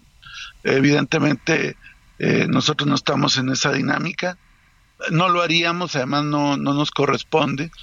En todo caso, si hay un hecho presumiblemente delictivo, algún tema de esa naturaleza, pues eso ya es un tema entre la institución y el, y el imputado señalado, pero eso no nos corresponde a nosotros y entendemos un poco estos señalamientos pues como parte de la efervescencia política del momento y, y pues lo respetamos, la verdad es que nosotros estamos trabajando en nuestras tareas de seguridad y en la medida que el tiempo nos lo permite, pues estamos también eh, pues saludando a nuestros paisanos eh, en algunas reuniones que, que, dicho sea de paso también atienden temas de seguridad y, y sobre la encuesta que tú comentas pues es una pues noticia alentadora y además nos compromete a pues estar cerca de nuestra gente y, y a mantenernos con una línea de trabajo propositiva. ¿Cuándo piensa usted eh, pues irse ya de lleno a, esta aspiración en Coahuila y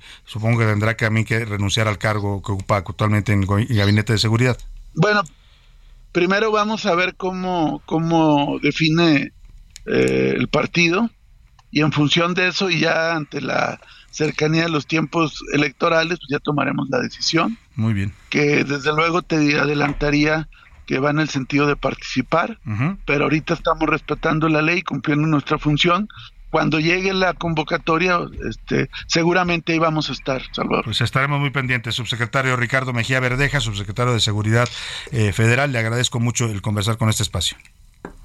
Muchas gracias y un saludo a todo el auditorio. Muy, buenas tardes. Muy buenas tardes. Bueno, pues ahí está la visión de la seguridad federal y por supuesto también de los temas políticos del subsecretario que quiere ser candidato de Morena allá en Coahuila. Y vamos a escuchar ahora la otra parte. Le puse hace un rato una crónica de la sesión de ayer donde uno de los discursos más fuertes y mucha gente lo está celebrando en redes sociales fue el de el senador Germán Martínez, senador del Grupo Plural Independiente. Tengo el gusto de saludarlo esta tarde en la línea telefónica. ¿Cómo está, senador? Buenas tardes. Bien, Salvador, es un privilegio para mí estar con, contigo.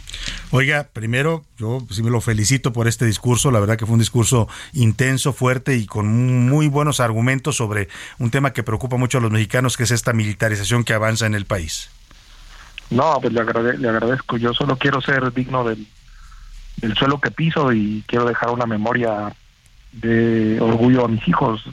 Dicto, dicto, este, o dije lo que lo que lo que siento y lo que lo que me nace de la conciencia y, no soy un antimexicano y no soy un antiejército no somos los que estamos en contra de la militarización antimexicanos yo quiero a las fuerzas armadas las quiero victoriosas frente al crimen las quiero derrotando a los que asesinan periodistas a los que a los feminicidas a los que siembran dolor y y muerte en México. Claro. Eh, entonces, este, pues estoy, estoy tranquilo, estoy en paz y, y, yo no lo dije de otra manera, sino de lo que sí yo siento yo creo. Y, yo creo que representa lo que piensan y creen también muchos mexicanos en este momento. Eh, eh, usted hacía eh, señalamientos muy concretos y muy puntuales al secretario de la Defensa que lo estaba escuchando, no tuvo o no quiso responderle porque eran una especie de invitados de palo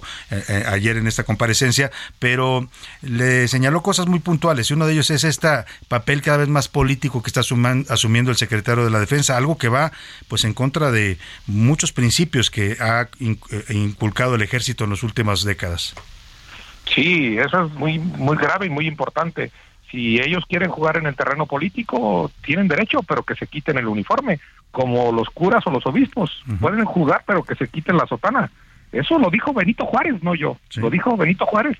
Y lo invocan en la 4T y luego lo traicionan. Entonces, este, yo creo que el terreno político y el terreno civil deben estar claramente distinguidos. Benito Juárez dijo claramente que una cosa es la militarización y otra cosa es la civilización. Y el carácter civil, así esas dos palabras, carácter civil, lo dice la Constitución, debe ser la guía para dar seguridad pública a México. Entonces, pues yo encantado de que hagan política, no no sé quién para le, eh, cercenarles, amputarles sus derechos, pero eh, que no tengan el uniforme, que se lo quiten. Le invocaba usted al, general secretario estos principios que heredó el general Lázaro Cárdenas, que es el hombre, digamos, que rompe con esta eh, tradición militar que había en el gobierno de México para volverse pues gobiernos civiles. Es un reglamento, Salvador, el reglamento de deberes militares del general michoacano Lázaro Cárdenas, eh, reformado por el otro, el último general que gobernó este país, Manuel Ávila Camacho, pero que dicen lo mismo, que los militares deben respetar la vida civil y que los generales, más que nadie de los miembros activos, no deben inmiscuirse en asuntos políticos, así clarito, es el código de ética heredado por el general Lázaro Cárdenas. Allá ellos si quieren pisotear la memoria de ese general de batalla. Yo no. Hay generales de honor como Felipe Ángeles, como Lázaro Cárdenas, como muchos. Y yo insisto en que no estoy contra el ejército, sino a favor del ejército y que lo único que quiero es que tengan límites. Lo único que quiero es que el poder civil prime sobre el poder militar, sobre el poder económico, sobre el poder eclesiástico. Aquí los que deben estar arriba siempre deben ser las ciudadanas y los ciudadanos. Sin duda alguna, eso dice la Constitución y eso es lo que debe prevalecer. Pues mi reconocimiento, senador, de verdad, yo creo que representó la voz de muchos mexicanos ayer con este discurso y reconocerle el valor, ¿eh? porque no cualquiera se atreve a hablarle así de frente al general secretario de la Defensa. No es, no soy yo, es la causa civil la que debe brillar y esa brilla en un artículo de en el, en el Universal de usted o brilla en el trabajo de un carpintero o brilla en el trabajo de cualquier mexicano o brilla en, en un militar honrado eh, o brilla en un buen gobernante. No no soy yo se lo agradezco pero somos todos. Somos todos efectivamente senador. Gracias por estos minutos senador al contrario, gracias, Salvador. Muy buenas tardes, el senador Germán Martínez Cázares del Grupo Popular Independiente. Y sí, qué discurso él que se aventó ayer con el general secretario. Vámonos a la pausa y volvemos rápido con usted aquí en A la Una. Salvador García Soto. Información útil y análisis puntual. En un momento regresamos. Ya estamos de vuelta en A la Una con Salvador García Soto. Tu compañía diaria al mediodía. Every day is so And suddenly, it's hard to breathe. Now and then, I get insecure from all the pain. So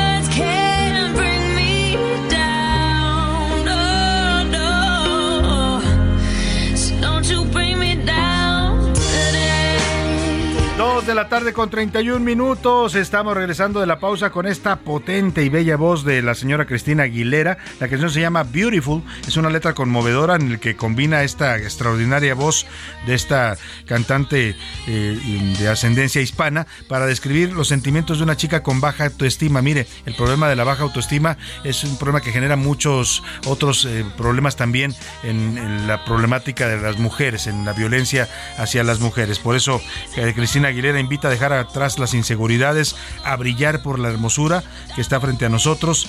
Dice literalmente en una parte de la canción, eres hermosa, no importa lo que digan, las palabras no pueden hundirte, eres hermosa en todos los sentidos. Y aplica también para las mujeres con cáncer de mama. ¿eh? Hoy, eh, ayer, con motivo de la conmemoración del Día Mundial, se publican fotos muy poderosas de mujeres que han perdido sus senos y que deciden seguir así su vida, porque los han, les han hecho la mastectomía para combatir el cáncer y dicen también, también así se es mujer y también así se es bella. Escuchemos un poco más de Cristina Aguilera y esta canción que se llama Beautiful.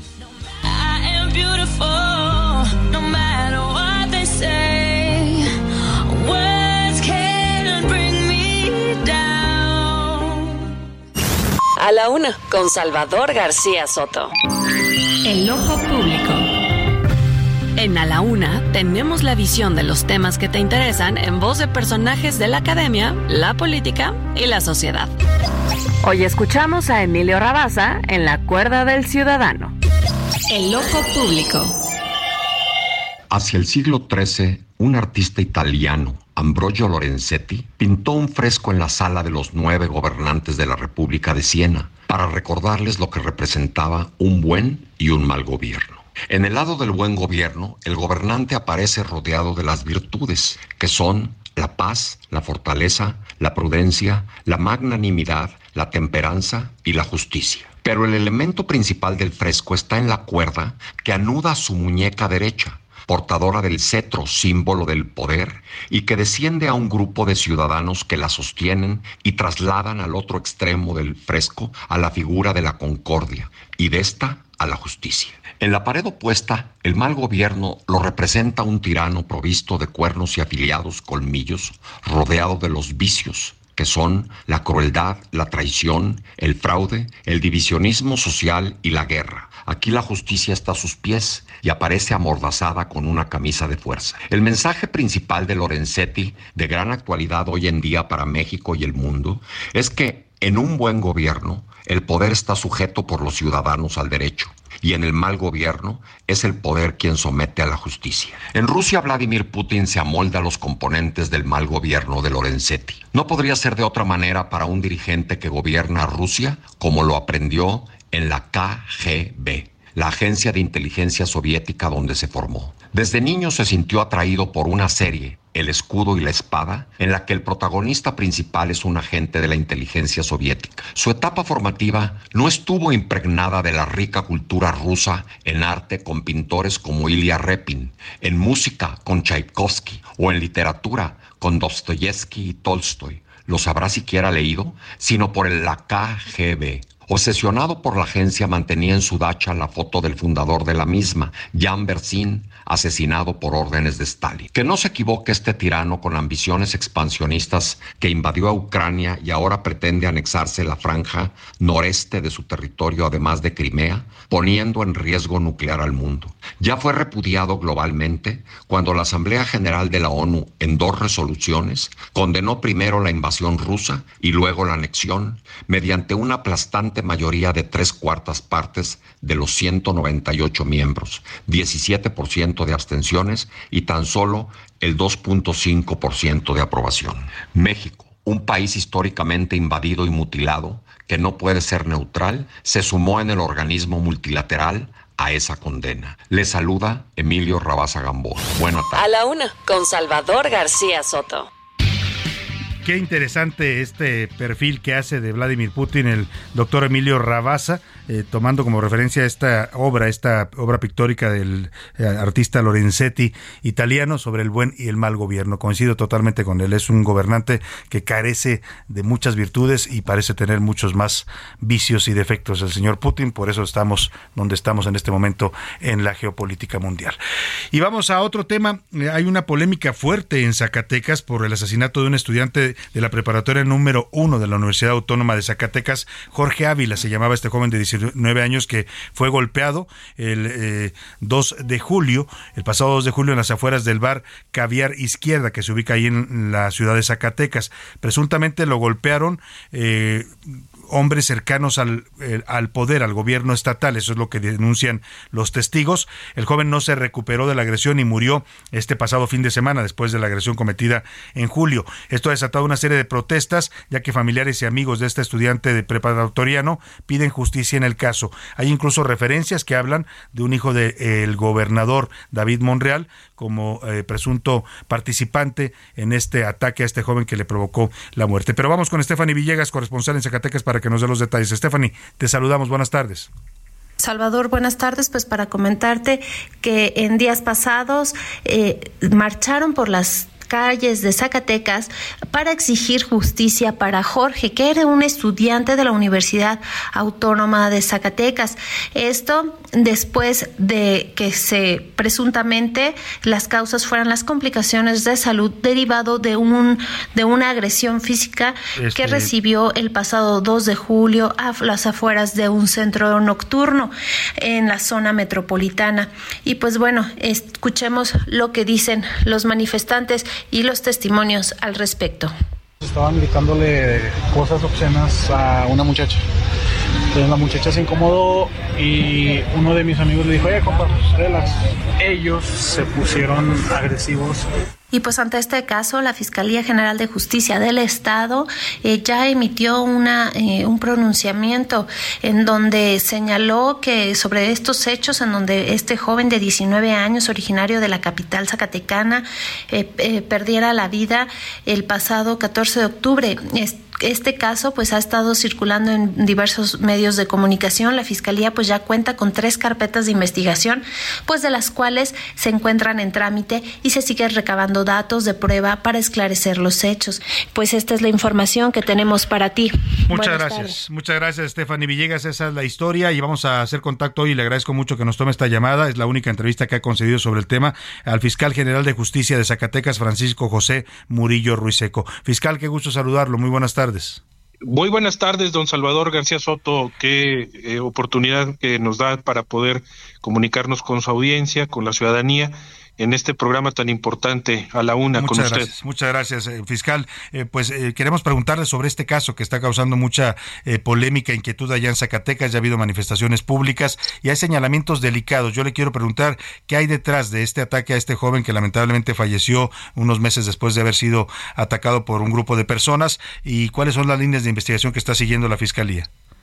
Bueno, efectivamente, como lo refieren ustedes, este hecho sucedió precisamente entre el día primero y el día dos, fue en la madrugada del día 2 de, julio, donde se suscita una riña precisamente afuera de las instalaciones de un bar en la, en la zona conurbada Zacatecas Guadalupe y eh, hay una agresión donde participan varios jóvenes, hay incluso videos que se están analizando que están dentro de la carpeta de investigación y que en su momento se determinarán las responsabilidades penales de las personas que intervienen en este asunto. Hay carpetas de investigación que se aperturaron precisamente en ese momento, el día primero y el día 2 de julio, por los hechos que sucedieron en la madrugada, como lo refiero en este momento.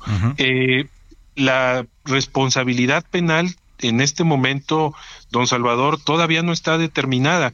Nosotros estamos eh, buscando los medios de convicción que son idóneos para poder establecer razonablemente que existe un hecho delictivo y en el cual haya que buscar a responsables. En eso estamos en este momento. ¿eh? Claro, el hecho delictivo, dice usted, supongo que pasó de una agresión violenta, como fue el hecho en un principio, que cambia ahora con la muerte del joven. Pues sí, lamentablemente esta otra situación donde Jorge Iván este joven estudiante perdió la vida, pero eh, la carpeta, la tercera carpeta que nosotros aperturamos fue porque eh, la causa de muerte eh, de este joven se, se determinó médicamente, en medicina legal, por una intoxicación medicamentosa por anti, antirrítmica. Esto es una quiere decir que se debió a una congestión visceral generalizada, es decir, eh, tiene que ver pues con otra circunstancia probablemente diversa al, al hecho de la agresión que se sufrió el, el día primero y 2 de julio de este, de este año. O sea, lo que usted me dice es que el, delito se estaría investigando todavía como una agresión. No, no, precisamente ahí tenemos que clarificar esa parte. Es decir, eh, la, la, muerte de Jorge se debió a una intoxicación, por medicamentos. Así es. O sea, no es producto de la agresión, me dice usted. Eso, eso, eso es parte, don Salvador, de poderlo determinar y de comprobar científicamente para poder eh, deslindar si se, si se, si se, si se trató una, de una consecuencia ¿Sí? Derivada de la agresión o no. Claro. Ahora, eh, sobre las líneas de investigación, eh, yo entiendo que usted no me podrá decir porque es una investigación que está en curso, pero hay señalamientos públicos, y así los manejo porque aparecieron en esta manifestación que se hizo hace unos días ahí en la ciudad de Zacatecas, que apuntan hacia un familiar del gobernador David Monreal. ¿Esta línea de investigación se está siguiendo? Mire, nosotros tenemos la línea de investigación para buscar a los responsables. Hasta este momento hasta este momento de la investigación no podemos determinar si se trata de una persona que esté vinculada con el gobernador. Eso es una realidad. No esté, no, no hay una vinculación hasta este momento directa de un señalamiento de un familiar directo del gobernador. En este caso, eh, aparentemente se está eh, señalando que un hijo del gobernador participó y hay que decirlo también con claridad. No, no hay todavía un, una imputación directa en la carpeta de investigación hacia una persona, hacia este, hacia este familiar directo del gobernador. Son varios, eh, eh, digamos, no sé si llamarlos imputados o, o, cómo, cómo, se les puede llamar en este momento a quienes estarían siendo investigados por este hecho. Sí, son varios imputados. es decir, ahí en los videos donde, donde están analizándose, son varios los, los jóvenes, pueden ser incluso hasta 8, 9, 10 personas las que pudieran haber participado en esta agresión. Y en esto estamos determinando las responsabilidades. Es decir, hasta ahorita no hay un, un medio de convicción para poder señalar que tal o cual persona participó y dejar claro esa situación que hemos comentado, ¿no? A ver, eh, le pregunto nada más porque también algunos testimonios apuntan a que en la golpiza a este joven participaron algunos agentes de seguridad o agentes, digamos, escoltas, como se les conoce, de algún personaje público. ¿Este dato lo tiene, lo investiga la fiscalía? Sí lo investigamos, pero hasta este momento no hay ningún dato eh, que acredite la participación de algún elemento policial que esté, estuviera realizando funciones de escolta. Ya le pedimos la información a la Secretaría de Seguridad Pública por escrito y dentro de la carpeta de investigación, dentro de las carpetas de investigación, hasta este momento no está acreditado la participación de algún elemento de seguridad pública en funciones de escolta.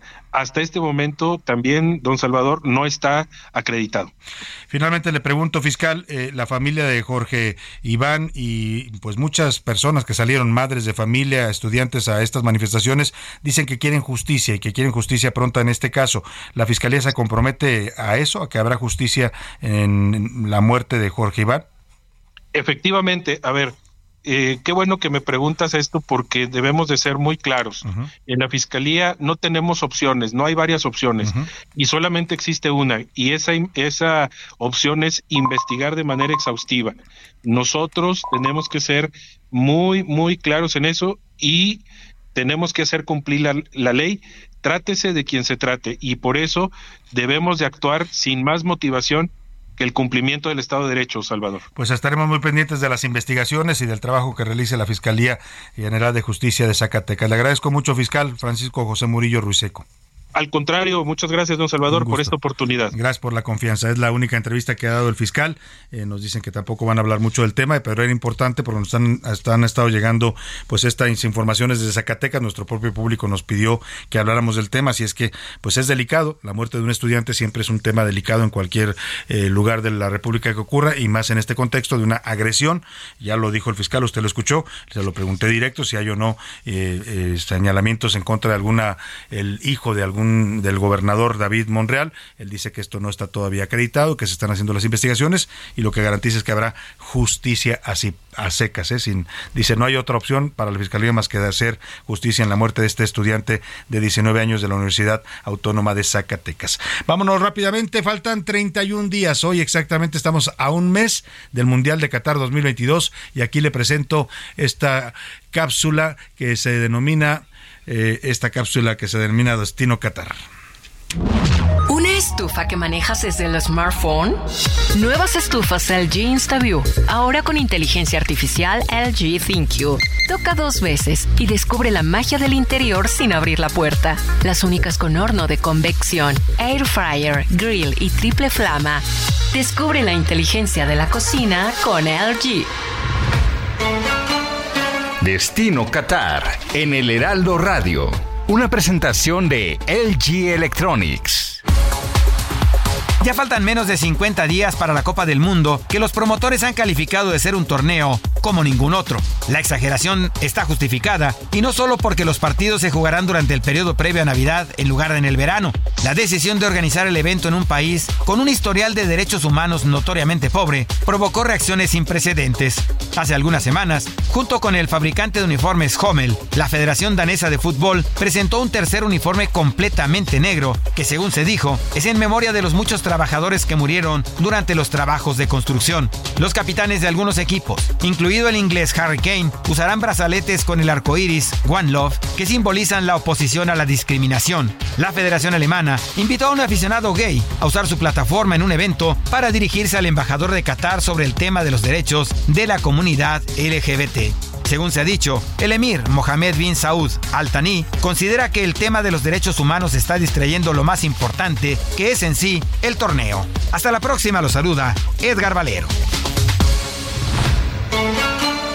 Destino Qatar en el Heraldo Radio. Una presentación de LG Electronics. A la una, con Salvador García Soto. Pues ahí está este tema eh, importante de Qatar. Estaba viendo, por cierto, que hay un grupo de mexicanos, le vamos a dar toda la información mañana a detalle, vamos a buscar a los involucrados. Se está reportando un fraude millonario a mexicanos que compraron boletos para irse al Mundial de Qatar mucha gente que compró a través de redes sociales o de aplicaciones, anuncios que aparecían ahí y se meten y hacen compras en línea que resultaron ser fraudulentas. O sea, hoy no tienen, pagaron, pagaron miles de pesos, hablan hasta de paquetes de 50 mil pesos y no tienen ni boletos, ni hospedaje, ni avión. Y aún así todavía, con todo y este fraude que mañana le platicaremos, 40 mil mexicanos estarán asistiendo al Mundial. Lo bueno, dicen por ahí, es que estamos en crisis, ¿no?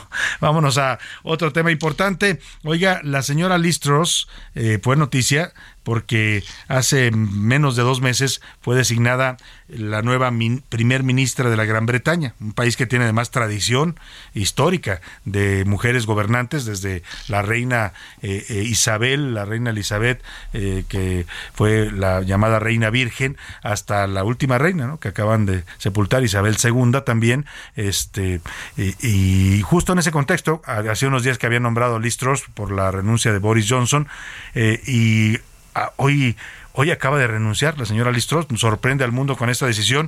El argumento es que pues sus políticas eh, económicas no están funcionando, no está resolviendo los problemas de los británicos, hay un clamor fuerte de la sociedad y ella decide pues pedirle al Parlamento británico que le acepte su renuncia para nombrar a un nuevo o nueva primer ministra. Va a dejar el cargo en cuanto eh, se designe su relevo y esto ocurre, le decía, tras un programa económico que tambaleó a los mercados y dividió a su partido a solo seis semanas de su nombramiento. Apenas ayer ella decía que iba a seguir en el puesto, ya sabe, cuando un político dice no voy a renunciar, quiere decir que ya se está tambaleando, así le pasó a Listros, dijo que era una luchadora y que no era cobarde. Finalmente comentó que dará, iba dada la situación, no podía cumplir con el mandato por el que la eligieron. Fue nombrada el 6 de septiembre pasado, estuvo en el cargo 45 días y bueno, pues sus complicaciones comenzaron con su ministro de Economía, Kwasi Kwarteng, quien atemorizó a los mercados financieros con un mini presupuesto presentado el pasado 23 de septiembre. Los planes de recortes fiscales masivos en la Gran Bretaña hicieron caer a la libra y sus índices de aprobación y los del Partido Conservador, al que pertenece la señora Listros, se desplomaron. El próximo 28 de octubre se va a realizar una elección para sustituir, elegir un sustituto o sustituta de la señora Luis Listrus, que quedará en el cargo solo hasta que el Congreso haga un nuevo nombramiento. Escuchemos cómo presentó su renuncia al pueblo británico Liz Truss. I have therefore spoken to His Majesty the He King hablado con el, Su Majestad el Rey para notificarle que voy a resignar como líder del Partido Conservador. Hoy me reuní con el jefe precisamente del partido y este proceso se completará durante la próxima semana. Esto no significa que no vamos a continuar con nuestros planes fiscales para mantener la estabilidad económica. Pues ahí está, se fue la señora Liz Truss porque no estaba funcionando su plan económico. Imagínese si esto aplicara eh, este nivel de responsabilidad o de dignidad o de honestidad aplicara en México, ¿cuántos, cuántos del gabinete hubieran ya presentado su renuncia? Si no es que un poco más arriba, pero ahí lo dejamos. Vámonos con Israel Lorenzana, que está en las calles de la ciudad, como siempre, siguiendo la noticia y la información. Y nos reportas, Israel, una protesta de médicos en el hospital primero de octubre del ISTE. Cuéntanos, buenas tardes. Salvador García Soto, muchísimas gracias. Pues desde ayer se ha estado llevando a cabo esta protesta por parte de médicos internos del Hospital Primero de Octubre y es que están pidiendo la liberación de uno de sus compañeros de nombre Fernando, quien fue detenido el pasado martes, Salvador, cuando se detectó que estaba pues eh, sustrayendo equipo médico, material médico del Hospital Primero de Octubre, fue detenido por las autoridades y puesto a disposición del Ministerio Público correspondiente. En ese sentido, eh, los médicos internos de este hospital pues han decidido estarse manifestando. Ayer estuvieron ocho horas bloqueando la avenida Lindavista, precisamente a un costado de la calle Colector 13, donde se ubica el Hospital Primero de Octubre, y el día de hoy salieron también a las calles, bloquearon los canales centrales de insurgentes, estuvieron bloqueando también Instituto Politécnico Nacional y Montevideo, y finalmente en estos momentos se están bloqueando Avenida Instituto Politécnico Nacional y Colector 13 en demanda de la libertad de su compañero. La circulación Salvador está muy complicada, no han podido llegar a un acuerdo con las autoridades, piden la libertad de Fernando, no ha sido así, por ello señalan que van a continuar con sus protestas, Salvador. Bueno, pues ahí está, mal el lista y todavía con protestas de los médicos. Te agradezco el reporte, Israel Lorenzana. Seguimos al pendiente, Salvador, muy buena tarde. Vamos rápidamente a información de último momento. Último minuto en A la Una, con Salvador García Soto. Milka Ramírez, ¿qué nos tienes? Salvador, el 28 de octubre se va a reunir el presidente Andrés Manuel López Obrador con el enviado especial para el clima de Estados Unidos, John Kerry. Van a platicar sobre el plan Sonora para generar energía renovable y para la agenda del cambio climático. La última vez que vino este secretario fue en junio de este año. O sea, regresa John Kerry. Es su tercera o cuarta visita a México, si mal lo recuerdo. Sí, sí, me parece que es la cuarta. Y la agenda es la misma que es el cambio climático. Estados Unidos está apretando a México para que asuma compromisos concretos en este tema, porque el gobierno de López Obrador nos ha caracterizado precisamente por tener una agenda eh, clara y definida sobre cómo México va a contribuir a la reducción de emisiones en el planeta. Y, por ejemplo, hay temas como la transición a los autos eléctricos, que México, eh, pero Estados Unidos quiere que México se comprometa ya a una fecha en la que dejen de producirse autos de combustibles fósiles en nuestro país. Correcto, es justo lo que van a platicar sobre la industria automotriz y el litio, además de las energías renovables. Muchas gracias, Milka Ramírez. Gracias, Nos despedimos de usted deseándole que pase una excelente tarde, provecho en su comida, coma rico en familia o con quien usted quiera. Y aquí nosotros mañana a la una lo esperamos. Hasta mañana. Buena tarde.